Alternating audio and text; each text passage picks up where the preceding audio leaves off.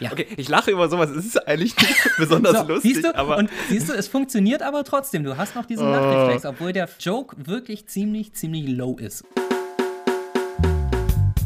Ziemlich schlecht gealtert. Ein Podcast übers Älterwerden. Mit Christian und Roman.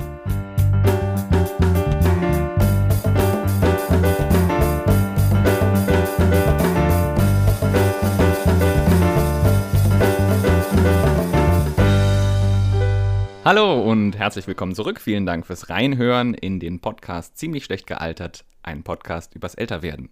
Wir sprechen hier über Sachen, die aus der Zeit gefallen sind, von früher, von unserem früher und wie sie gealtert sind in unseren Köpfen.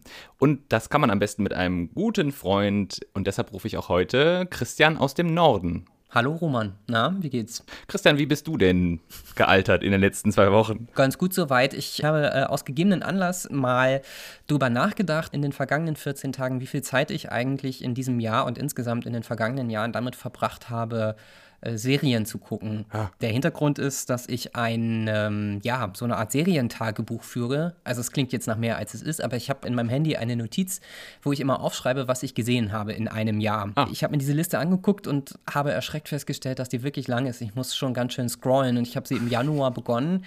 Ich habe wahnsinnig viel Zeug geguckt. Da stehen dann eigentlich auch immer nur Sachen, die ich sozusagen zu Ende geguckt habe. Also wenn ich mal in eine Serie reingeschaut habe und die ersten ein, zwei Folgen gesehen habe, schreibe ich sie gar nicht auf, wenn ich nicht zumindest die erste Staffel Staffel fertig geschaut habe. Aha. Ja, das hat sich ganz schön geleppert und ich habe gedacht, also das hätte es früher nicht gegeben, aus ganz unterschiedlichen Gründen, weil man früher auch als, als Kind oder Heranwachsender wahrscheinlich nicht so viel Fernsehen durfte, ich zumindest nicht. Und vor allem natürlich auch, weil es lange Zeit so die Möglichkeit gar nicht gab. Und ich habe mich gefragt, ist das eigentlich eine gute Sache oder eine schlechte Sache? Also ist eigentlich diese Art vor allem des Serienkonsums, ist die gut gealtert? Oder schlecht gealtert und war so ein bisschen ambivalent, weil es natürlich einerseits cool ist, irgendwie Serien zu gucken, vor allem wenn man eine schöne oder spannende Serie entdeckt oder empfohlen bekommt. Auf der anderen Seite habe ich aber auch anhand dieser Liste gesehen, dass das ganz schön viel Zeit kostet und Voll. dass ich in dieser Zeit auch andere Sachen hätte machen können. Aber gleichzeitig ist ja auch dann die Liste von nicht geguckten Serien. Hast du da auch eine dann? Also, weil die finde ich ja noch viel erschreckender. Du meinst, dass ich alles aufschreibe, was ich nicht gesehen habe? Also, das, was ich noch gucken muss, das finde ich ja auch so. meistens. Ich meine, klar, machst du dann auch so kleine Bewertungs-Smileys dahinter, was du gut fandest oder nicht? Oder ist es wirklich nur, das habe ich jetzt geschafft, Haken dran, muss ich nicht nochmal gucken, falls mir das nochmal einfällt, ob ich das schon mal gesehen habe? Ja, nee, also bis, bisher ohne Bewertung, das wäre eigentlich ganz gut, weil dann hätte es auch für später noch einen Mehrwert. ähm, noch bin ich in der Lage, glaube ich zumindest, das Gesehene zu überblicken und mich auch daran zu erinnern, wie ich das jeweils fand beim Gucken.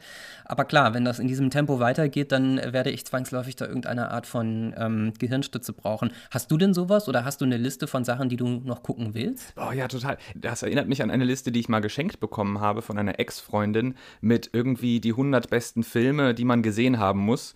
Ist ja auch so ein oh. geiler Trend. Es gibt ja auch die 1000 hm. Plätze, die man auf der Welt besucht haben muss, die 100 Essen, die 100 ähm, Musikstücke oder Alben, die man gehört haben muss. Und das war hm. auch so ein Geschenk. Das fand ich damals total toll. Ich habe bis heute, glaube ich, davon vielleicht 20 oder so geschafft. Das sind vor allem so alte, Oscar-prämierte Filme. Mhm.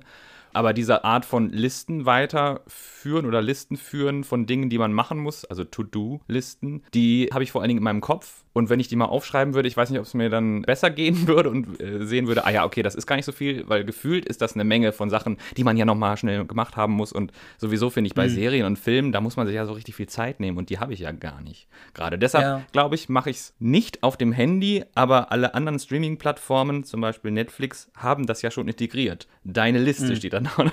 Dann rücken da Stimmt. immer mehr Filme drauf und weniger werden geguckt. Wobei das Gute eigentlich ist bei Netflix und ich glaube bei den meisten anderen Anbietern, die diese Funktion haben, auch auch. Es fällt auch immer mal wieder was raus, weil wenn es jetzt nicht gerade eigenfinanzierte ja. Produktionen sind, dann gehen ja immer mal wieder auch die Rechte daran verloren oder müssen wieder zurückgegeben werden oder neu gekauft werden. Und dadurch habe ich irgendwann etwas beruhigt festgestellt, wird diese Liste jetzt nicht automatisch einfach immer nur länger. Ähm, Finde ich eigentlich ganz beruhigend. Voll. Aber es kommen ja. auch immer, wie nennt man das? Saisonal kommen immer ganz alte Filme plötzlich auf den, also zum Beispiel auf Netflix gefühlt, wo man denkt, okay, das muss ich jetzt alles wieder am Stück gucken, weil das ist so, das ist jetzt innerhalb der letzten 20 Jahre sind davon ja vier Filme raus rausgekommen oder drei. Die muss ich jetzt hm. auf jeden Fall nochmal gucken. Huh. Wäre eine sehr gute Überleitung schon. Okay. Zu unserem nächsten Thema, denn wir besprechen gleich einen Film aus einer Filmreihe von drei Filmen und davon gibt es nur einen auf Netflix und den anderen, den ersten musste ich mir dann kaufen bzw. leihen. Den konnte ich nicht streamen. Wir machen ja hier im Podcast immer wieder kleine Zeitreisen in unsere Jugend. Eine größere Zeitreise macht dann eben auch der Protagonist des nächsten Films, den wir jetzt besprechen. In den späten 60ern wurde er eingefroren, in den späten 90ern wieder aufgetaut und dann in der Jahrtausendwende 2002 wieder in einer Zeitmaschine zurückgeworfen in die 70er. Ob das alles noch so groovy Baby ist, darüber reden wir nach einer kleinen Unterbrechung. Wir versuchen das Ganze ja immer so ein bisschen mit Build-up und Spannung und Suspense aufzubauen für den zweiten Teil unseres Podcasts und vergessen dabei gerne, dass wir das Thema und den äh, Gegenstand, über den wir sprechen, immer schon in den Titel der Podcast-Folge schreiben. Darum, äh, without further ado, es geht heute um Austin Powers, eine, wie du schon gesagt hast, dreiteilige Filmreihe. Und wir wollen aber uns heute vor allem auf den dritten und Stand heute letzten Film dieser dreiteiligen Filmreihe konzentrieren, nämlich Austin Powers in Goldständer oder auf Englisch Austin Powers in Gold Member. Das Ganze hat vor allem den Hintergrund, dass ich für meinen Teil zumindest diesen Film sehr, sehr oft gesehen habe, in einer, glaube ich, insgesamt gar nicht so langen Zeitperiode, aber dafür dann sehr oft hintereinander. Dieser Film ursprünglich mal, glaube ich, einer meiner Lieblingsfilme war. Dann mhm. habe ich ihn ewig nicht mehr gesehen und ihn jetzt aus Anlass dieses Podcasts noch einmal geschaut und Wow, ja, manchmal ändern sich die Dinge ein bisschen. Aber bevor wir dazu kommen, äh, vielleicht einmal kurz für alle, die, die diese Reihe äh, nicht kennen und die die Figur aus den Powers nicht kennen oder damit nichts anfangen können. Diese Filmreihe ist im Prinzip eine Parodie auf klassische, vor allem britische Spionagefilme, also vor allem auf James Bond. Das kann man, glaube ich, so sagen, oder? Ja, total. Ich meine, selbst der Titel Goldständer Gold Member im Englischen ist ja eine klare auch Anspielung auf Goldfinger oder Golden Eye, also quasi die Filme, die bei James Bond immer mit Gold was zu tun haben oder The Man with a Golden Gun. Also da ist schon allein im Titel die Referenz zu spüren. Und es geht eben aber nicht nur um Agentenfilme oder James Bond, sondern auch so ein bisschen um den Zeitgeist der frühen James Bond-Filme sozusagen, ja. auch wenn der damit eigentlich nichts zu tun hat. Es geht um die Swinging 60s, also die 1960er Jahre, vor allem in äh, Großbritannien und da vor allem in London. Also eine Zeit, in der ein ganz bestimmter Modestil populär war, in dem es viel um persönliche Freiheiten, auch sexuelle Freiheiten ging, viel um Swing, äh, sowohl im Musik- als auch im Beziehungssinne. Das Ganze wird vor allem im ersten Film dieser Filmreihe parodiert. Du hast es schon angedeutet, Austin Powers wird in den 60er Jahren eingefroren und im ersten Film dann in der Gegenwart, also damals 1997, äh, wieder aufgetaut, um erneut auf ähm, Spionagemissionen, Agentenmissionen zu gehen. Und vor allem der erste Film spielt viel mit diesen Gag-Vorlagen, die sich daraus ergeben, dass eben jemand aus den 60ern, 30 Jahre später, diesen Zeitgeist in die damals Gegenwart reinträgt und sich aber in dieser Gegenwart in den 90ern eigentlich überhaupt nicht zurechtfindet, weil sich natürlich in den 30 Jahren, in denen er eingefroren war, doch viel geändert hat. Ja, ist eigentlich ein super Film für unser Thema. Wie sind in den 90er Jahren die 60er Jahre gealtert? Also ziemlich schlecht oder ziemlich gut und darum geht es eigentlich. Ne? Das ist total, eigentlich, eigentlich sehr lustig und jetzt nochmal 30 Jahre später fast äh, besprechen wir es dann nochmal, wie denn das Bild aus den 90ern gealtert ist. Ist schon lustig auch. Lustig und ganz schön meta und zeigt einfach nur, wie klug dieser Podcast am Ende des Tages doch auch ist. genau, vor allen Dingen am Ende des ersten Films wird es auch nochmal so ein bisschen zusammengefasst, sagt die Hauptfigur, also in den 60s, äh, wir wollten äh, vor allen Dingen Fun haben und Freedom. Und jetzt in den 90ern haben wir Freedom, but also Responsibility. Und damit schließt sich so, glaube ich, so ein bisschen der Kreis ähm, hm. äh, vom ersten Film auf jeden Fall. Aber wie geht's denn jetzt weiter mit dem dritten Film von 2002? Ja, im dritten Film ist Austin Powers wiederum gespielt von Mike Myers, der seine Karriere ursprünglich bei Saturday Night Live gestartet hat und auch sozusagen Erfinder dieser Figur ist und dieses ganzen Universums um Austin Powers. Ja, ich habe versucht, irgendwie die Handlung dieses dritten Films zusammenzufassen und Na, es ist ein bisschen gespannt. verworren, weil ja, es ist mir nicht gelungen. Ich habe mir auch jetzt gar nichts dazu aufgeschrieben. Ähm, ich versuche es jetzt einfach mal aus dem Stegreif. Also im äh, Film Austin Powers in Goldständer geht es mal wieder darum, dass der Erzfeind von Austin Powers, Dr. Evil, der ebenfalls von Mike Myers gespielt wird, genau wie die Figur des Austin Powers, einen teuflischen Plan hat, um die Welt zu erpressen. Und er scheitert damit aber schon relativ früh. Daraufhin arbeitet er zusammen mit einem holländischen Goldliedhaber namens Johann van de Smoot, wenn ich mir das richtig gemerkt habe. Der entführt den Vater von Austin Powers, Nigel Powers, der seines Zeichens auch Agent ist und reist mit ihm in die Vergangenheit. Austin Powers muss mit Dr. Evil ein Stück weit zusammenarbeiten, um seinen Vater aus der Vergangenheit zu retten und wieder in die Zukunft zu holen. Dabei bekommt er Unterstützung von Foxy Cleopatra, einer Frau, mit der er in der Vergangenheit selber was hatte, also mit der er in der Vergangenheit eine Vergangenheit hatte, ähm, die wiederum dann mit ihm in die Gegenwart, also ins Jahr 2002 reist. Es ist ein bisschen unübersichtlich und dieses Zeitreisenthema spielt tatsächlich keine so riesen Rolle und ist ja. wahrscheinlich wahrscheinlich auch in sich nicht so wirklich logisch oder kohärent. Und äh, am Ende kommt es dann zu einem Showdown im Unterseeboot von Dr. Evil, wo der Vater von Austin Powers gefangen gehalten wird und wo auch der andere Bösewicht, der selbsternannte Goldständer, also Johann van Smoot, aufeinandertreffen. Ja, es ist vielleicht schon so ein bisschen erkennbar, dass eigentlich der Plot für den Film keine wirklich große Rolle spielt, sondern dass es eher darum geht, dass die Gags, die diese Filmreihe auszeichnet, vor allem irgendwie Gelegenheit haben, abgefeuert zu werden. Und ja, das muss man vielleicht mal vorneweg sagen. Die ganze Filmreihe, alle drei Filme sind jetzt nicht dafür bekannt, dass sie einen extrem subtilen Humor haben, sondern dass es vor allem um, ich sag mal jetzt salopp, so ein bisschen um Pipi-Kaka-Humor geht, um viel derben Humor. Und Voll. das ist auch das, was ich mit dieser Filmreihe und insbesondere mit diesem dritten Film in Verbindung bringe. Jetzt ist das Besondere von dem Film ja auch, du hast es schon gesagt, Mike Myers spielt ja nicht nur sich selber, sondern eben auch den Bösewichten Dr. Evil und auch noch zwei andere Figuren. Die Besetzung an sich des Films ist ja auch speziell. Ja. Äh, gerade am Anfang des Films wird da ja sehr nicht gegeizt mit äh, großen Stars. Das stimmt. Der Einstieg in diesen Film ist wirklich legendär und sieht auch jetzt heute, viele Jahre später, noch wirklich ziemlich beeindruckend aus. So viel kann ich jetzt schon verraten. Es geht damit los, dass wir einen Geheimagenten sehen, äh, mutmaßlich Austin Powers, der mit einem Fallschirm irgendwo in der Wüste von Utah abspringt und in seinem Jaguar landet, in äh, Union Jack-Farben designt. Und er wird von einem Hubschrauber beschossen und verfolgt. Und dann ist da noch eine Motorradfahrerin, die offenbar auch versucht, ihn umzubringen. Es gibt ganz viele Explosionen und wirklich beeindruckende Stunts. Dann sind alle Bösewichte ausgeschaltet und die Kamera fährt an diesem Agenten hoch und man würde da jetzt eigentlich Mike Myers in seiner Paraderolle als Austin Powers erwarten. Es ist aber in Wirklichkeit, Überraschung, Tom Cruise. Dem Zuschauer wird an dieser Stelle klar, dass er gar nicht den sozusagen dritten Austin Powers Film guckt, sondern so ein bisschen Film im Film. Eine Verfilmung des fiktionalen Lebens von Austin Powers, besetzt mit jeder Menge Stars. Also Tom Cruise, habe ich schon gesagt, spielt Austin Powers. Gwyneth Paltrow tritt sozusagen als Love Interest auf. Kevin Spacey und Danny DeVito treten als Dr. Evil und sein Mini-Klon Minnie auf.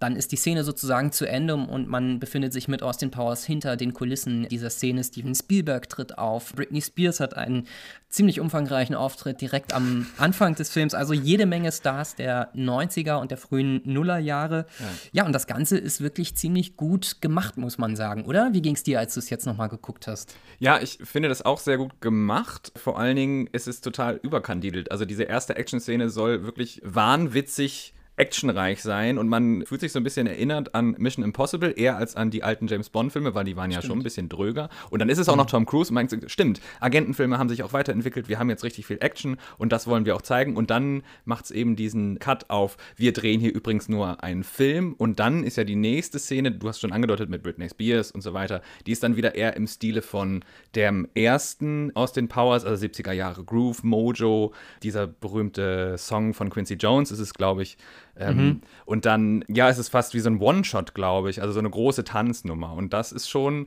sehr, sehr, sehr aufwendig, aber ja, das ist schon für mich das Highlight des Films, weil danach hm, geht es schon ein bisschen anders weiter. Das stimmt, also auch so vom Ton und von der Optik ist der Einstieg in den Film ganz anders als der restliche Film. Ja. Interessant fand ich zu lesen, als ich mich ein bisschen über den Film informiert habe in Vorbereitung auf den Podcast, dass man wirklich auch seitens der Produktion und seitens äh, des Regisseurs Jay Roach versucht hat, optisch einen ganz anderen Gegenentwurf sozusagen zum, zu den ersten beiden und vor allem zu dem ersten aus dem Powers-Film zu machen, der damals mit vergleichsweise wenig Budget hm. produziert wurde, auch gar nicht so furchtbar erfolgreich erfolgreich war, als er im Kino lief, aber dann so ein bisschen über DVD-Verbreitung Ende der 90er, Anfang der 2000er immer populärer wurde und was dann eben auch zwei Fortsetzungen ermöglicht hat. Und hier haben sie einfach wirklich auch mal das Geld rausgeballert. Äh, viele dieser Szenen sind gar nicht äh, animiert, so wie man das heute machen würde, sondern sind also tatsächlich in Utah in der Wüste hm. äh, live on location sozusagen gedreht worden. Ähm, ja, und das sieht auch alles schon ziemlich witzig aus. Also es wird vorne so eine richtige Parodie abgefeuert, ein Ding nach dem anderen. Ein äh, äh, Star nach dem anderen tritt da auf.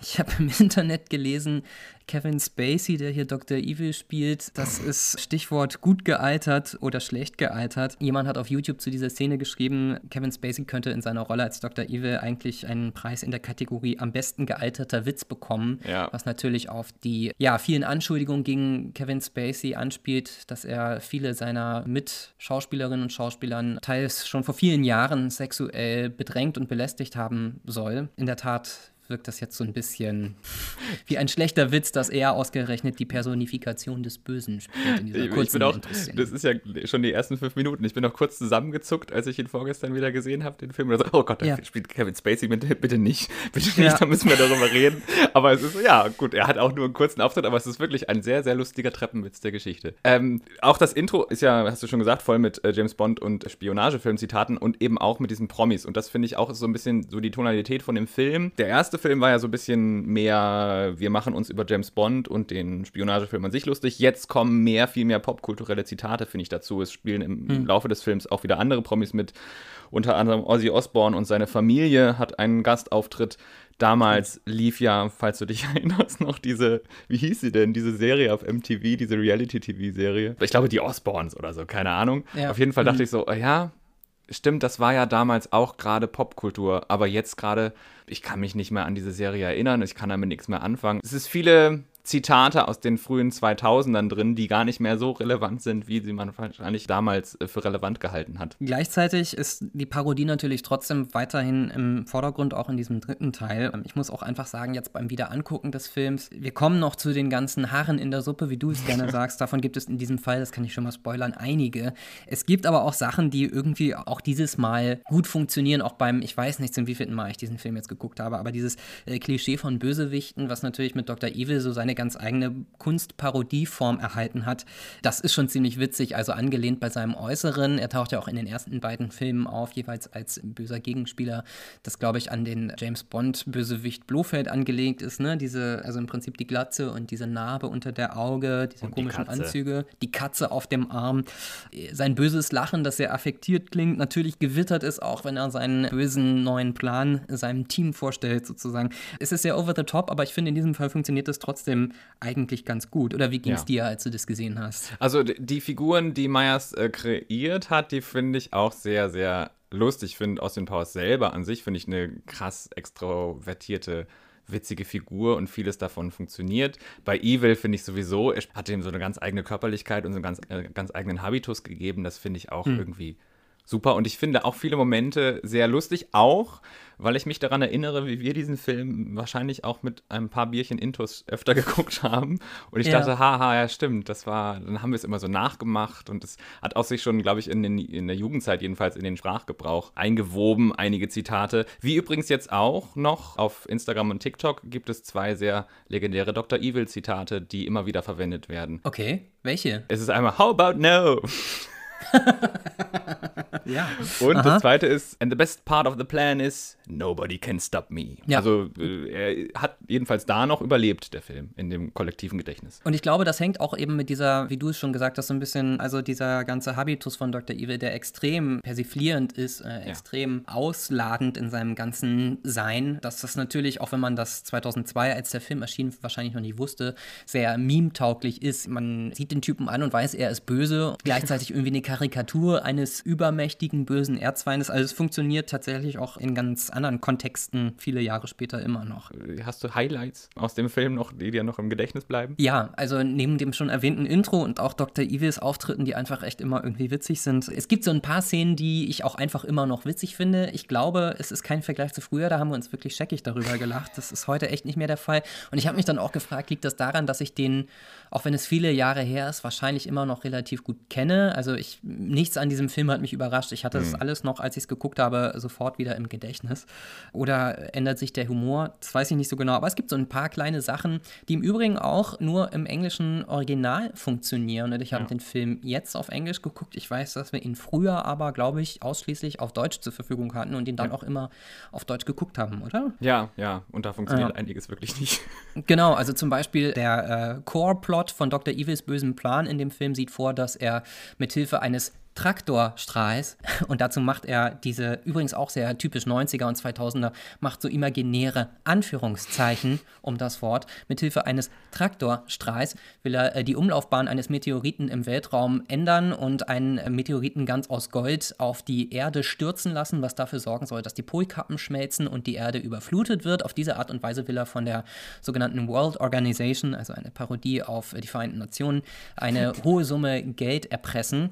Als er diesen Plan erklärt und das Ganze auch mit so einer Animation gezeigt wird im Film, habe ich übrigens gedacht, witzig eigentlich. Auch 2002 war, glaube ich, das Thema Klimawandel schon bekannt.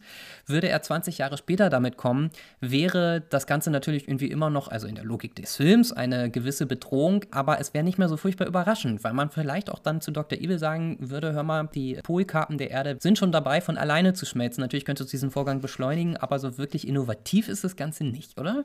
Das ist auch so eine Anspielung auf den ersten Film, wo sie über das Ozon reden. Da hat Dr. Evil den bösen Plan, ein Ozonloch hervorzurufen und alle stehen rum und sagen, haben wir schon gemacht, gibt's schon, sorry. Scheiß Plan. da dachte ich auch, ah ja, scheiße, wir können uns Evil-Pläne ausdenken, aber hm, haben wir schon ganz schön viel der Erde auch so angetan, um brauchen wir gar nicht so ja. viel Dr. Evils, wir sind es selber. Aber ja, stimmt. Gerade dieses Überflutungsszenario hat doch schon ein paar Triggerpunkte gefunden auch. Genau, ich wollte ja eigentlich über die Wortspiele sprechen, also im ja. Zuge dieses ganzen elaborierten Plans, den er da vorstellt und was im Übrigen auch eine Parodie ist auf extrem komplizierte, extrem ausgeklügelte, böse Pläne von Bösewichten in irgendwelchen Agentenfilmen, die am Ende der Zuschauer gar nicht versteht und auch gar nicht verstehen muss, damit die Geschichte irgendwie weitergeht. Im Zuge dessen nennt er das Ganze Preparation Age, sagt, wir hatten ganz viele Preparations, Preparation A to J, all failed, but Preparation Age now feels good on the whole. Und sein Sohn Scott, der auch bei diesem Treffen anwesend ist, lacht darauf hin und ich habe einfach nie verstanden, weil das im Deutschen nicht so wirklich funktioniert mit der Übersetzung, was eigentlich daran witzig sein soll, bis ich irgendwann, als dann das Internet aufkam und ich das Ganze auf Englisch nochmal zumindest auf Wikipedia nachlesen konnte, verstanden habe, aha, Preparation Age ist eine Hämorrhoidencreme und wenn Dr. Evil sagt, it feels good on the whole, dann ist das Ganze natürlich ein absichtliches Innuendo und Doppeldeutigkeit, die aber einfach auf Deutsch völlig verloren geht. Also das war so ein Ding, wo ich auch jetzt dann endlich verstanden hatte, doch kurz ein bisschen lachen musste. Ja, auch dieser ganze Namenshumor, der kommt ja auch öfter vor, oder? Also hast du schon Absolut. gesagt, am Anfang heißt Gwyneth Paltrow weißt du noch, wie ihr Name war? Äh, äh Dixie Normus. Ja. Okay, ich lache über sowas. Es ist eigentlich nicht besonders so, lustig. Siehst du, aber und siehst du, es funktioniert aber trotzdem. Du hast noch diesen oh, Lachreflex, obwohl der ja. Joke wirklich ziemlich, ziemlich low ist, um es mal ja. Englisch auszudrücken. Ja, ist schon ziemlich low. Es gibt einige von diesen Namensdingen, ich weiß nicht mehr welche. Genau, aber das hätten wir vielleicht beim Intro noch sagen können. Also da werden dann auch sozusagen die Namen der jeweiligen Charaktere eingeblendet und die äh, von Gwyneth Paltrow gespielte Agentin heißt Dixie Normus und ja, das ist so der Ton, der hier in dem, im Voll. Intro des Films schon gesetzt wird und ja, was auch Austin Powers und die beiden anderen Filme äh, auf jeden Fall auszeichnet, diese Art von Humor. Ich kann mich noch an eine Szene besonders erinnern, über die wir sehr gelacht haben und zwar die Szene mit dem, auf Deutsch ist es ein Leberfleck, aber eigentlich ein Mole ist ja, glaube ich, ein Muttermal, oder? Eine also, Warze, sagen sie. Eine Warze, Warze. Ja. ja, da fängt Richtig. Schon an. Genau. Ja, dazu zu, kurz zur Erklärung. Äh, Austin Powers oder jemand, der für, für die gute Seite von Austin Powers arbeitet, zusammen mit seinem Vorgesetzten, glaube ich, Basil Exposition. Sie haben es geschafft, eine, wie sie auf Deutsch sagen, eine Wanze bei Dr. Evil einzuschleusen. Und auf Englisch sagen sie to have a mole, äh, ja, was natürlich äh, auch ja. auf Englisch doppeldeutig ist. Mole kann Maulwurf bedeuten, also auch nicht nur das Tier, sondern auch im übertragenen Sinne ein Gegenspion sozusagen. Es bedeutet aber eben auch Muttermal. Und der Typ, der diesen Mole spielt, hat ein riesiges Muttermal im Gesicht. Und das ist äh, bei sowohl Austin Powers als auch bei Dr. Evil ein absoluter Ablenker. Jedes Mal, wenn diese Figur irgendwie die Bühne betritt oder in der Szene zu sehen ist, dann äh, starren sie immer auf die Warze und sind in, komplett in ihrem Sprachduktus gehemmt und sagen auf Deutsch oder auf Englisch. Das ist insofern witzig, weil es ein Showstopper ist und es spätestens beim zweiten Mal irgendwie dann auch zu erwarten ist, dass sie darauf reagieren. Und das ist, ähm, ja, ist das der Grund, warum das so witzig ist? Ich finde es auch immer ja. noch witzig, obwohl es eigentlich extrem inkorrekt ist. Ich finde bei, ja, ich finde bei dieser Art von Humor kommt jetzt auch was Neues in dem Film vor. Es ist jetzt gar nicht mehr so clever viel Wortspiel teilweise, sondern eben auch nur Reaktionen und so Töne, die die Comedy ausmachen. Es ist so ein bisschen Louis de Finet. Also okay. das wird geguckt und dann wird nochmal die Augen aufgerissen und nochmal äh, gemacht und das ist, äh, ja. äh, dehnt sich sehr weit aus. Ich habe in einem Interview mit Mike Myers dazu gesehen auf YouTube, dass er sagte, wir haben einmal die Szene korrekt gedreht mhm. und dann haben wir danach Takes gedreht, wo wir machen durften, was wir wollen. Shizzy Gizzy haben sie das genannt oder so ähnlich. Und okay. meistens sind diese Takes, wo sie eben machen durften, was sie wollten und einfach ein bisschen übertreiben durften, sind dann in den Film gekommen. Mhm. Es ist wahrscheinlich auch ein Ausdruck von dem Humor, den die Leute da auf diesem Set gerade hatten und das zeigt sich auch. Lustigerweise auch bei dem Mole erzählt Mike Myers auch, dass es ihm selber passiert. Als er von SNL mal am Abend nach Hause gegangen ist, wurde er beinahe erkannt von so College Mean Girls nennt er sie, die gesagt haben, ah, guck mal, ist das Mike Myers? Und die andere dann gesagt hat, nee, Mike Myers hat doch dieses hässliche Muttermal im Gesicht. Und seitdem hat das ihn verfolgt, Mike Myers. Ach was. Und okay. er hat dann dieses in diese Szene hineingeschrieben. Dieses Moly, Moly, Moly, Moly. Warte, warte, warte, warte. Okay. Ja, es ist so eine Art Tourette-Syndrom, das da bei ja. Austin Powers in diesen Szenen oder in einer Szene etwas ausgiebiger durchkommt. Ich habe mich dann auch, als ich das jetzt angeguckt habe und auch wieder so ein bisschen lachen musste, obwohl ich es natürlich auch erwartet habe, weil ich den Film eben doch dann wieder sehr gut mir ins Gedächtnis gerufen habe. Ich habe mich gefragt, warum lacht man darüber? Und ich glaube, ein Teil dessen, also ohne dass ich jetzt die Hintergrundgeschichte kannte, die du eben berichtet hast, Teil dessen ist einfach so vielleicht die Frage, wie geht man mit sowas um, wenn das wirklich im echten Leben passiert? Und ich glaube, glaube, warum das möglicherweise auch nicht nur für mich, sondern für andere heute noch funktioniert, ist so ein bisschen die Frage der politischen Korrektheit. Es gibt mehrere Auftritte von diesem Mole-Menschen und in einer Szene weiß er dann natürlich schon, wie Austin Powers und auch Dr. Evil darauf reagieren, dass sie ihm die ganze Zeit da so hinstarren und so komisch das Gesicht verziehen. Und er sagt dann auf Deutsch, ich bin mir übrigens bewusst, dass ich eine große Warze im Gesicht habe. Und Austin Powers starrt ihn so an und es vergehen zwei Sekunden und er sagt, wo denn? Keiner kann sie sehen. Und ich glaube, das ist der Punkt, dass dadurch erst eigentlich witzig wird, weil er sozusagen politisch korrekt eigentlich das Richtige macht. Er will ihn nicht dahin starren, er will eigentlich, dass der Typ sich auch gut fühlen kann und tut so, als würde er die gar nicht sehen. Aber diese Warze oder dieser Leberfleck ist natürlich so groß, dass es völlig unglaubwürdig wirkt. Und das ist so vielleicht so ein bisschen das zweite Layer, was an dieser Stelle so durchscheint und was das irgendwie einigermaßen witzig macht oder? Äh, ja, also Austin Powers ist jetzt als Figur nicht unbedingt derjenige, der seine Emotionen zurückhalten kann oder gut lügen kann oder so. Er trägt halt alles direkt in seinem Gesicht und das ist natürlich sehr lustig, dann ihm dabei zuzusehen, wie er dann versucht, die Situation zu retten, obwohl alle natürlich sofort gesehen haben, was er für ein Riesenproblem mit diesem äh, Mole im Gesicht hat. Es gibt Szenen, die, auch wenn ich sie heute nicht mehr so furchtbar witzig finde, doch irgendwie handwerklich ganz gut gemacht sind und wo ich beim nochmal gucken irgendwie durchaus etwas Anerkennung empfunden habe, auch wenn sie viel mit so Pipi Kackerhumor zu tun haben. Eine Szene sticht dabei ganz besonders heraus, finde ich. In der Szene sind Austin Powers und seine Begleiterin Foxy Cleopatra, übrigens gespielt von Beyoncé Knowles, da müssen wir auch gleich noch drüber reden, bei einem äh, japanischen Kriminellen im Büro zu Besuch, weil er etwas mit der Entführung des Vaters zu tun hat. Beyoncé, also Foxy Cleopatra und der japanische Kriminelle unterhalten sich auf Japanisch und das Ganze wird untertitelt. Und es erfährt seinen speziellen Humor daraus, dass die Untertitelschrift weiß ist und ähm, normalerweise etwas Schwarzes im Hintergrund ist, wenn die Untertitel eingeblendet mhm. werden unten, also Kulissen sozusagen ganz natürlich im Bild integriert und dann aber auch weiße Sachen dastehen, wodurch die Sätze nicht vollständig sind und dadurch wie schweinische Übersetzungen klingen. Und die ganze Szene spielt damit, dass Austin Powers sozusagen, und dabei durchbricht sie auch die vierte Wand so ein bisschen, selber kein Japanisch kann und deswegen immer die Untertitel lesen muss, die auch für den Zuschauer eingeblendet werden und er das Ganze immer als ja, Schweinereien missversteht irgendwie, ich habe jetzt nicht vor Lachen äh, brüllend am Boden gelegen, aber allein die Dedication, sage ich mal, dass man sich da so reinkniet, den Gag so abzuliefern und das Ganze entsprechend natürlich auch planen und einrichten muss mit Kulissen schwarz und weiß und so weiter, konnte ich irgendwie zumindest anerkennen, dass das relativ viel Aufwand war. Wie ging es dir bei dieser Szene oder generell bei, bei solchen Szenen im Film? Ja, über Humor kann man sich ja streiten. Ich finde ich find es handwerklich sehr schön.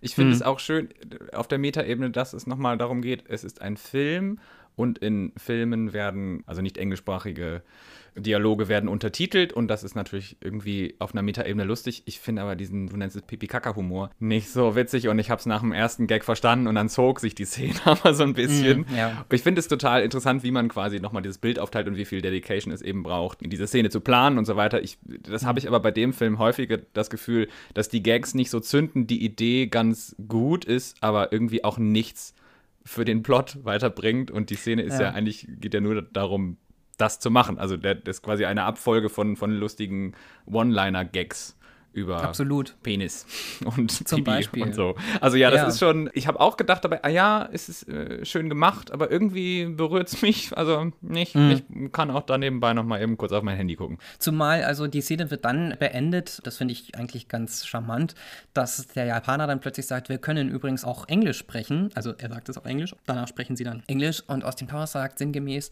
das wäre ja wunderbar. Dann würde ich aufhören, ihre Untertitel falsch zu lesen, immer nur Schweinkram darin zu erkennen. Und dann dreht er sein Gesicht ganz leicht und guckt in die Kamera und grinst kurz so. Und das ist, fand ich damals irgendwie so mega meta und voll hm. krass humortechnisch. Da wird so ganz subtil die vierte Wand durchbrochen und die Figur wendet sich direkt an den Zuschauer, so nach dem Motto, ich weiß, ich habe es auch verstanden, es ist nur ein Film. Fand ich damals irgendwie mega, fand ich dann aber heute auch so, ja, irgendwie 20 Jahre später hat es mich nicht mehr so geflasht. Ah, das ist eigentlich interessant. Woran liegt das denn? Also, das ist ja auch genau mein Humor, vierte Wand durchbrechen, hm. aber ich habe es jetzt auch schon oft gesehen in Filmen und Serien und halt auch sehr gut gesehen. Am besten finde ich immer Rick and Morty, die sowas machen. Mhm.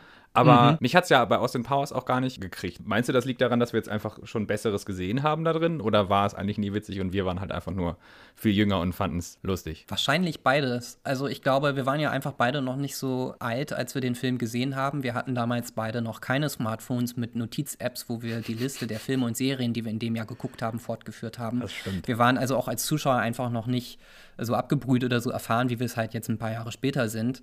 Und wir waren einfach auch jünger und ich glaube, und das ist zumindest die Frage, die ich mir immer wieder gestellt habe, jetzt beim erneuten Gucken, wir waren einfach humortechnisch noch nicht so weit oder wir waren einfach in einer Phase unseres Lebens, wo uns dieser ganze Vibe des Films, dieses übertrieben parodistische, alberner Fäkalhumor, derbhaft zotige, irgendwie auch in den Bann gezogen hat, oder? Ja, ich habe eine Kritik gelesen, die fasst den Film zusammen als ein abendfüllender Herrenwitz. Das mhm. kommt dem eigentlich schon ganz nahe. Ich denke so, ja. aber war das mein Humor, als ich Jugendlicher war? Wahrscheinlich schon. Wahrscheinlich ist das so ein bisschen, also es ist ja noch nicht mal infantil, also SpongeBob ist infantil, aber das, das ist jetzt so ein bisschen, naja, wie, wie, würde man das nennen? Herrenwitz passt schon irgendwie. Ja, oder auch Fäkalhumor ist es auch immer mal wieder, oder einfach derber Humor, auch auf Kosten anderer. Da können wir vielleicht gleich noch ein bisschen ausführlicher drüber sprechen. Was aber trotzdem immer noch teilweise dann ganz gut funktioniert, finde ich, sind die Parodien, die sich auch eben nicht explizit oder implizit auf zum Beispiel James Bond beziehen. Es gibt eine Szene, und das ist mir oft so gegangen bei Filmen, die ich noch vor vielen Jahren geguckt habe, Filme, die ich gesehen habe, als ich selber noch eher jung war, dass es parodierte Szenen war und mir nicht klar war, dass es eine Parodie ist. Das ist mir in diesem Film jetzt nochmal aufgefallen, in der Szene, in der Austin Powers seinen Gegenspieler Dr. Evil in einem Hochsicherheitsgefängnistrakt in Genf besucht. Hm. Erst als ich Jahre später den Film Das Schweigen der Lämmer gesehen habe und jetzt nochmal Austin Powers habe ich visuell verstanden, was da passiert. Das ist natürlich eine Anspielung auf das Schweigen der Lämmer und auf diese Konfrontation mit, ja, dem dem Serienkiller und der Ermittlerin, gespielt von Jodie Foster, äh, habe ich damals nicht verstanden und ist umso witziger, wenn man dann das Original kennt. Witzig an der Szene ist vor allem auch, dass sie sich durch so eine Glaswand trennwandmäßig unterhalten. Das Ganze so ganz kühl ausgeleuchtet und sehr bedrohlich und zwischendurch geht Dr. Evil aber aufs Klo, stellt sich da ans Pissoir und drückt dann die Spülung. Am Ende öffnet er versehentlich die Tür zu seinem Sicherheitstrakt und sagt, ups, sorry, äh, ich mache schon wieder zu. Fand ich damals lustig und fand ich jetzt heute aus anderen Gründen auch lustig, aber nicht mehr ganz so sehr. Äh, und davon gibt es natürlich noch so, so ein paar Sachen, die sich auch ja, durch total. den Film ziehen der Film kriegt nochmal eine leichte humoristische Sonderdrehung, als dann der Vater von Austin Powers, Nigel Powers, gespielt von Sir Michael Caine, auftritt. Der spielt einfach Michael Caine mit. Er spielt einfach Michael Caine mit, genau. Und es ist irgendwie, es war auch schon vor 20 Jahren, war Michael Caine ein großer anerkannter Theater- und Filmstar. Ja. Es ist besonders auffällig, dass er in diesem Film auftritt, weil er äh, auch Vorbild war für die Austin Powers-Reihe. Das hat Mike Myers zumindest gesagt. Er hat selber einen Agenten gespielt, ich glaube in den ja. 60ern in einer britischen Film Filmserie Harry Palmer und der sieht dem Austin Powers aus den ersten Filmen optisch ziemlich ähnlich. Also er hat auch diese schwarze Kastenbrille und diese komischen Haare und vielleicht sogar auch ein bisschen die schlechten Zähne. Ja. Da ist es nur folgerichtig, dass er nun im dritten Teil dieser Filmreihe den Vater von Austin Powers spielt. Und ja. mit seinem Auftreten wird das Ganze, was vorher vor allem auch derbe und albern war, wird hier jetzt noch so ein bisschen zotiger. Also er ist immer wieder auch in Szenen, wo dann so einer nach dem anderen rausgehauen wird, zum Beispiel als sein Sohn Austin Powers ihn das erste Mal trifft, sagt er, oh, was ist bei dir passiert? Tut dir dein Hals, wenn er sagt, ja, ich habe eine Viagra geschluckt, äh, ist stecken geblieben, ich habe seit Stunden einen steifen Hals. Genau, es ist dieses Bedingungsgesch. Also, einen habe ich noch, Phipps Asmussen. ja, genau, ja, genau. Genau so ist es, ne? Ich, als ich das das erste Mal gesehen habe, fand ich das ziemlich witzig und ich habe jetzt auch so ein bisschen schmunzeln müssen, aber das ist dann nochmal so die Humorebene, die mit seiner Figur vielleicht äh, noch so ein bisschen mehr unterstrichen wird. Und er soll ja nochmal eine ältere und damit vielleicht, also in Anführungszeichen, schlimmere Version von Austin Powers sein, also eine noch zotigere, weil er sein ja. Vater und Vorbild ist. Das macht schon irgendwie Sinn. Lustigerweise dieses Vater-Sohn-Thema, äh, was sich ja auch äh, gespiegelt dann nochmal Dr. Evil und seinen zwei Söhnen weiterzieht, das ist ja nicht etwas, was so einem Spionenfilm eigen ist. Das ist, glaube ich, die einzige Anspielung, wenn man es dann wieder als äh, Anspielung an Film sehen will, auf einen Indiana Jones-Film, habe ich jetzt gesehen. Auf jeden Fall kommt das auch vor, da spielt okay. nämlich Sean Connery, fucking Sean Connery, spielt dann den Vater von Harrison Ford. Also auch da wurde sich, glaube ich, so ein bisschen in der Plotkiste einfach bedient, was so Standardplots angeht. Und es ist jetzt auch nicht, also, oder wie fandest du es? Ich fand es irgendwie, ja, jetzt auch nicht so aussagekräftig, so eine Vater-Sohn-Geschichte irgendwie da noch aus dem Ärmel zu schütteln. Ja, wobei ich eigentlich finde, es spricht eigentlich für den Film, weil er dann doch, wenn man das jetzt sehr positiv auslegen möchte, da so eine gewisse Ernsthaftigkeit mit reinbringt. Also äh, eigentlich geht es in diesem Film um die Anerkennung vom Respekt seines Vaters von Austin Powers, den er dringend sucht. Und es gibt mehrere Flashbacks, wo gezeigt wird, dass sein Vater ihn hat sitzen lassen und eigentlich nie für ihn da war. Ja. Und es wird auch in einigen Szenen so formuliert, dass er sagt, du warst nie für mich da, ich brauchte keinen Freund, ich brauchte einen Vater. Und das ist für einen Film, der eigentlich sonst nichts ernst nimmt und extrem parodistisch rüberkommt, doch erstaunlich ernsthaft, finde ich. Obwohl das jetzt natürlich kein Problemfilm ist und es nicht wirklich um Vater und Sohn und deren Probleme geht, aber ja. so ein bisschen schwingt das da durch. Und ich fand es ein bisschen deplatziert als Story-Plotline, wo ich dachte, das hat irgendwie mit dem Rest des Films nichts zu tun. Ja. Also natürlich, der ganze Film ist ja voll von Klischees. Der emotional nicht anwesende Vater war noch ein Klischee mehr, wo ich dachte so, ah ja, komm, mhm. kann man machen, ist quasi so ein, einfach so ein Griff in die Klischeekiste von, wie kann man einem Helden, dem er schon in den ersten zwei Filmen so Heldenreisen durchgemacht hat, zwei Love Interest hatte, was kann man ihm noch geben? Ah, jetzt hat er natürlich äh, ein Problem mit seiner eigenen Vergangenheit, also natürlich mit dem Vater. Und was ist der Vater? Der ist natürlich emotional nicht, nicht anwesend. Und mhm. ja, will man Respekt haben, das sage ich so, ja, es ist halt alles, alles sehr abge, abgelutscht. Also mich hat es irgendwie noch mal so ein bisschen für den Film eingenommen, einfach auch, weil ich finde, dass Michael Caine diese Rolle sowieso schon auch ja. parodistisch spielt und trotzdem hat der Film so seine emotionalen Höhepunkte auch in dieser Vater-Sohn-Geschichte. Das ist zumindest meine positive Auslegung dieses Films. Er hat allerdings auch viele und wirklich viele negative Aspekte, die mir jetzt mit einigen Jahren Abstand doch nochmal deutlich stärker aufgefallen sind, obwohl sie mir früher schon bewusst waren. Inwiefern der Film damit spielt und dadurch überhaupt vielleicht interessant ist, was alles da im Einzelnen im Argen liegt, das wollen wir gleich besprechen nach einer kurzen musikalischen Unterbrechung. Ziemlich schlecht gealtert heißt dieser Podcast und ich fürchte, ohne da jetzt zu viel vorwegnehmen zu wollen, das kann man auch über den dritten Austin Powers, Austin Powers in Goldständer sagen, über den wir heute sprechen. Ich habe tatsächlich ein bisschen überlegt, äh, wo ich da überhaupt anfangen soll, weil es einfach so wahnsinnig viel gibt an Sachen, die, wenn man sie sich heute anguckt in diesem Film, mir persönlich zumindest doch ziemlich sauer aufgestoßen sind. Ich würde mal, und ich bin mir sicher, du hast da auch einiges auf dem Zettel, Roman, ich würde hier mal kurz einen äh, Aufschlag wagen, äh, ein Thema, ich glaube, das muss man tatsächlich so benennen, speziell in diesem Austin Powers Film, Rassismus. Hm. Es gibt eine Szene, in der japanische Zwillinge auftreten, relativ früh am Anfang des Films, die sich als große Fans von Austin Powers ausgeben und sie heißen Fuck Me und Fuck You.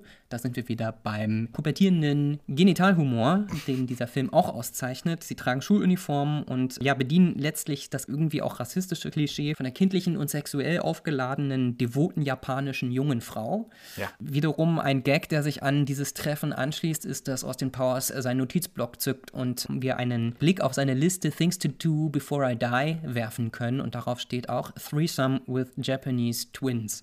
Etwas lower Gag und insgesamt hat das Ganze bei mir beim Gucken einen ziemlich üblen Nachgeschmack gelassen. Wie ging es dir damit? Voll. Und jetzt kommen wir auch zu einem großen Problem, finde ich, mit diesem Film. Es ist ein Zitat aus James Bond-Film oder einem James Bond-Film, wo er eben auch in diesem etwas exotischen Milieu ist, also exotisch in Airquotes, wo dann auch junge Frauen ihn immer so angieren und angeiern, damals den Original James Bond aus dem Pool heraus, auch so mit gebrochenem Englisch sprechen, dann auch so zwei japanische Zwillinge im Auto ihn so anglühen. Und das hat wenn man das weiß, und ich wusste das vorher nicht, dann hat hm. es natürlich, okay, das ist eine Parodie auf das, was es immer ist. Es ist quasi der übersexualisierte Austin Powers, der quasi diese Übersexualisierung von James Bond oder von den Agenten darstellen soll oder diesem Männlichkeitsbild, hm. was nicht auf fruchtbaren Boden findet, weil er ja einfach nur albern und lustig ist.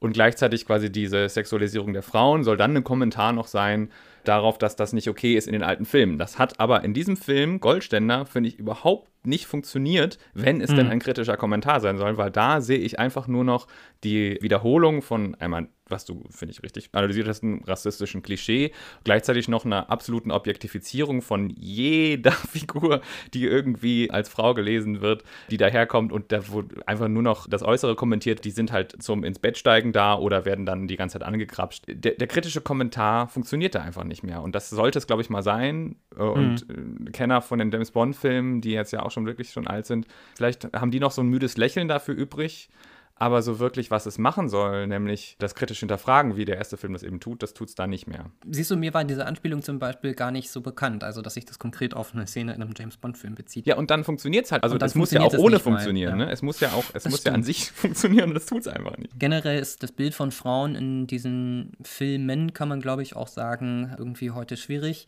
War es damals auch, aber irgendwie heute mit Abstand noch mehr. Es sind einmal mehr wieder die Frauen, vor allem das hübsche, schmückende Beiwerk. Ja. Natürlich kann man hier auch auch wieder sagen, genauso war es in den James Bond-Filmen bis weit, also bis fast in die Gegenwart hinein ja eigentlich auch. Das ist ja ein absolutes Distinktionsmerkmal vielleicht sogar von speziell diesen James Bond-Filmen. Es ist jedes Mal irgendeine andere exotische, schöne Frau, die eigentlich keine Rolle spielt, aber hübsch anzusehen ist. In diesem Fall finde ich es gerade auch mit diesen Jahren Abstand fällt es einem doch extrem auf, weil nämlich die starke Frauenfigur oder das, was eine starke Frauenfigur sein soll, an der Seite von Austin Powers, Foxy Cleopatra von Beyoncé gespielt wird, die damals erst 19 Jahre alt war. Ich weiß oh, nicht, wow. wie alt Mike Myers damals war, aber er hatte sicherlich die 40 schon weit überschritten, auch irgendwie komisch. Naja, und das war ihre erste richtige Filmrolle. Dass sie gut schauspielern kann, das ist klar, aber kommt in diesem Film irgendwie nicht so richtig zum Tragen. Und der Film weiß eigentlich gar nicht, was er mit dieser starken, selbstbewussten Frau anfangen soll. Ist zumindest auch so ein bisschen mein Gefühl. Also es gibt so Anspielungen auf, ich kann das Wort nicht sagen, Blaxploitation-Filme, wo es auch in den 70ern schon starke schwarze schwarze weibliche Figuren gab, aber letztlich spielt sie in diesem Film keine große Rolle und man denkt irgendwie heute, 20 Jahre später, das ist fucking Beyoncé und sie spielt irgendwie diesen komischen Sidekick in dem Film. Es ist schon ja. im Rückblick, finde ich, sehr, sehr merkwürdig. Sie macht keine Veränderung durch, sie hat keinen eigenen Bogen, sie hat auch gar keine Motivation. Man weiß gar nicht, sie ist halt Agentin und das war's. Und der Rest ist irgendwie, sie ist Eye Candy. Also sie bekommt auch gar keine Hintergrundstory. Sie ist dann ein Love Interest von Austin Powers aus einem Grund, den wir nicht kennen, weil halt alle irgendwie in ihn verliebt sind. Und ja. es ist schon so, also entweder haben sie richtig viel rausgeschnitten von ihren Szenen aber sie kommt wirklich so sporadisch vor mit sehr viel Haut, Outfits. Hm. So, das ist schon, das ist natürlich, äh, ihre Einführungsszene ist natürlich auch ein direktes James Bond-Zitat, wenn sie da das Lied singt. Ja, mehr ist es dann auch nicht. Es bleibt dann auf dem Zitat und dadurch, dass Mike Myers eben so viel Raum einnimmt mit seinen vier Figuren im Film, bleibt halt auch für die anderen Figuren und anderen SpielerInnen einfach nicht mehr so viel Platz. Das stimmt. Und äh, das war ja eigentlich ursprünglich der ironische Widerspruch oder auch das komödiantische Potenzial von der Figur Austin Powers ist, nämlich dass dieser Typ einfach extrem überdreht ist und vor allem ja auch nicht, und da gibt es auch in den ersten beiden Filmen deutlich mehr Anspielungen drauf, nicht wirklich irgendwie attraktiv. Also er hat schiefe Zähne, er hat diese komischen 60er-Jahre-Klamotten an, er wirkt irgendwie wie aus der Zeit gefallen, auch seiner Attitüde Frauen gegenüber. Das wurde zumindest im ersten Film komödiantisch herausgearbeitet und ironisch gebrochen Jahren. Im dritten Film, den, über den wir hier jetzt sprechen, gibt es das alles gar nicht mehr. Ja. Und es ist sozusagen schon gesetzt. Aber dadurch ist es äh, weder interessant noch irgendwie lustig. Das fällt eben besonders dann auf, wenn es zusammen um die Auftritte mit Foxy Cleopatra in diesem Film geht. Ja, es gibt noch eine Endcredit-Szene mit Britney Spears, die mir besonders aufgestoßen ist weil hm. da ist ja eigentlich so, der Film ist dann ja eigentlich schon vorbei, der eigentliche Plot. Es geht dann wieder so auf diese Pseudo-Ebene von hinter den Kulissen werden noch die Kameras angestellt und dann spricht Britney Spears in der Rolle von Britney Spears, nicht als Britney Spears, mit Mini-Me, der im Film dafür bekannt ist, dass er einen besonders großen Penis hat. Haha, hihi. Gott. Sie bettelt darum, dass sie ihm ihre Nummer geben kann, weil er einen großen Penis hat. Und das finde ich einfach so degradierend für Britney Spears. Ist unfassbar. Ich finde das jetzt nicht so schlimm. Ich habe auch über die Figur von Minimi viel nachgedacht.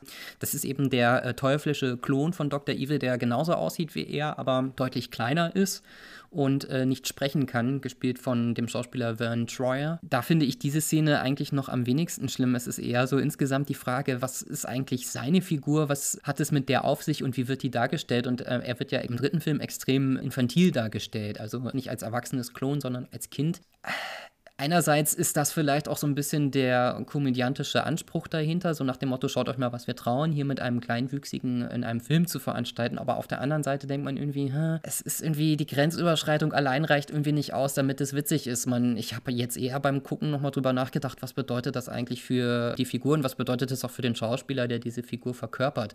Dass er ein extrem großes Genital hat, soll offenbar Ausgleich sein für die ganzen Schicksalsschläge, die diese Figur Minimi im Laufe der Filmreihe erfährt. Es gibt eine Szene in Goldmember, wo er von Austin Powers aufgrund eines Missverständnisses übelst zusammengeschlagen wird und die Gewalt ist so überzeichnet und so brutal, dass man irgendwie denkt, okay, das soll eigentlich witzig daran sein, aber ich habe auch jetzt diesmal gedacht, dass irgendwie wird der da dauernd abgewertet, dass mhm. er dann einen großen Penis hat, wie du sagst, der soll irgendwie für die Figur sprechen, aber so richtig funktioniert das alles nicht und da ist ja, diese Szene mit Britney Spears am Ende des Films eigentlich nur so die Spitze des Eisbergs, würde ich sagen. Du sagst schon richtig, er ist irgendwie nicht als kompletter Mensch dargestellt. Er ist sogar teilweise so äh, als Tier, wird er, er, er, er, krabbelt so auf dem Tisch, als sein Bruder ihm quasi Schokolade entzieht, krabbelt er so und bellt ihn an. Wenn Beyoncé Knowles auftritt und, Achtung, Spoiler, Minimi die Seite gewechselt hat, dann wie so ein kleiner Hund hammt er das Bein von Beyoncé an. Also es ist alles so seltsam. Stimmt. Es hat schon ja. seltsame Züge. Man könnte da vielleicht eher drüber lachen, wenn wenn seine Figur irgendwie ja eigenständiger wäre oder sprechen könnte. Es gibt mhm. überhaupt auch, soweit ich weiß, überhaupt keinen Grund oder keine Erklärung dafür, warum Mini nicht sprechen kann. Ich habe den zweiten Film halt nicht im Kopf. Ich glaube, ja. da wird er eingeführt. Ich weiß es nicht. Vielleicht ist er einfach, ist er aber ein Kind, aber das ist irgendwie sehr seltsam. Es ist auf jeden Fall seltsam und es hinterlässt einen fahlen Nachgeschmack und das ist irgendwie schwierig, genauso wie auch mit der Figur von Fat Bastard, auch von Mike Myers gespielt, diesmal ja. im Fatsuit. Ein extrem derber und ja ekliger, extrem über übergewichtiger schottischer Handlanger von den ganzen Bösen in dieser Filmreihe.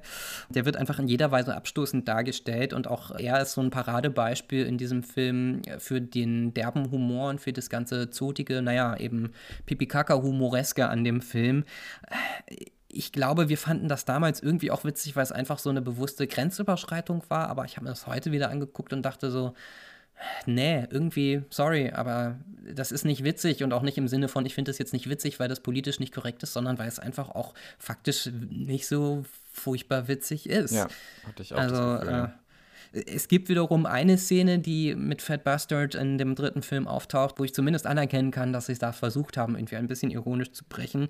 Nach einem Faustkampf zwischen Austin Powers und Fat Bastard, der auf Deutsch fieser Fettsack heißt, fragt Austin Powers, do you really think crime pays? Also glaubst du wirklich, dass sich Verbrechen lohnt?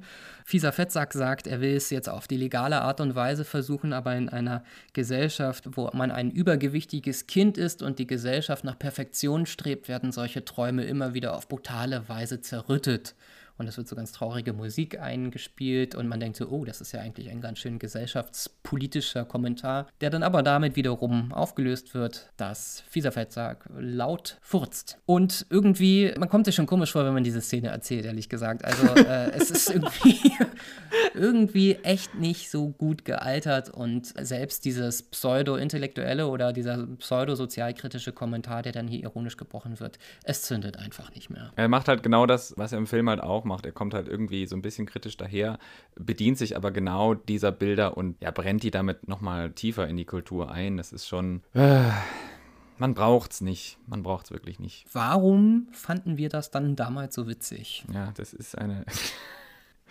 Hast du eine Antwort gefunden? Ich nicht.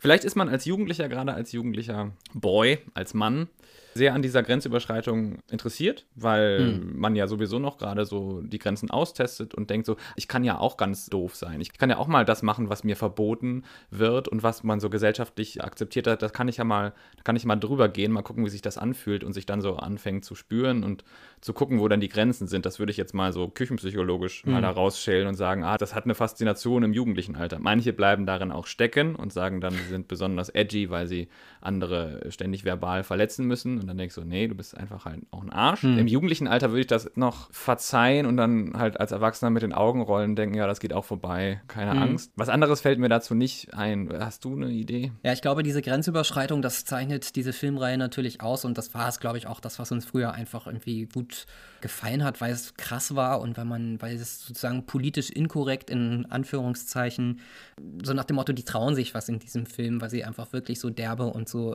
heftig über die Stränge schlagen und so derbe sind. Ähm, das ist dann irgendwie allein deswegen schon mal cool.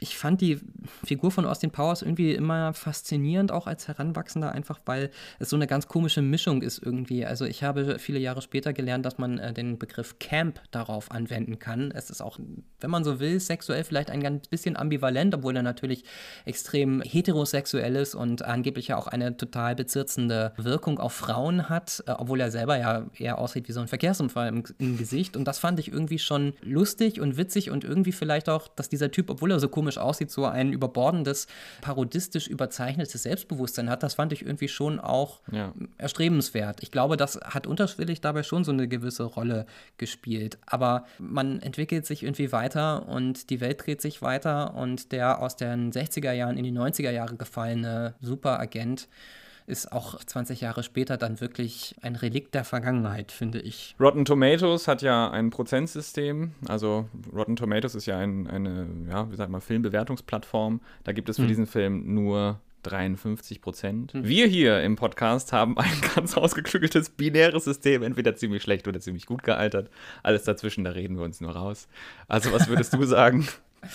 Ja, ich würde sagen, es überwiegt auf jeden Fall die lange Liste an Sachen, die nicht gut gealtert ist an diesem Film, so dass auch der Film insgesamt unterm Strich meiner Meinung nach ziemlich schlecht gealtert ist. Wie siehst du es? Ich sehe es genauso. Ich hatte mir erhofft, wieder einen Film aus unserer gemeinsamen Jugendzeit zu sehen, wo ich drüber lachen kann. Und es hat sich leider überhaupt nicht eingelöst. Für mich ist der Film auch ziemlich schlecht gealtert. Das ist unterm Strich natürlich irgendwie ein bisschen deprimierend. Auf der anderen Seite ist es doch auch mal spannend zu sehen, wie sich Dinge im Laufe der Zeit ändern können. Wir werden uns innerhalb von 14 Tagen ändern, wenn wir wieder zurückkommen. Aber man kann uns ja bis dahin nochmal hören. Es gibt mittlerweile 15 Folgen vom Podcast ziemlich schlecht gealtert. Roman, wo kann man die denn überall hören? Genau, zu hören sind wir weiterhin auf Spotify, Apple Podcasts, Amazon Music und Google Podcasts. Ihr könnt uns auf Twitter folgen, @gealtertpodcast, wo wir auch Quellen teilen. Dort könnt ihr auch gerne Feedback geben.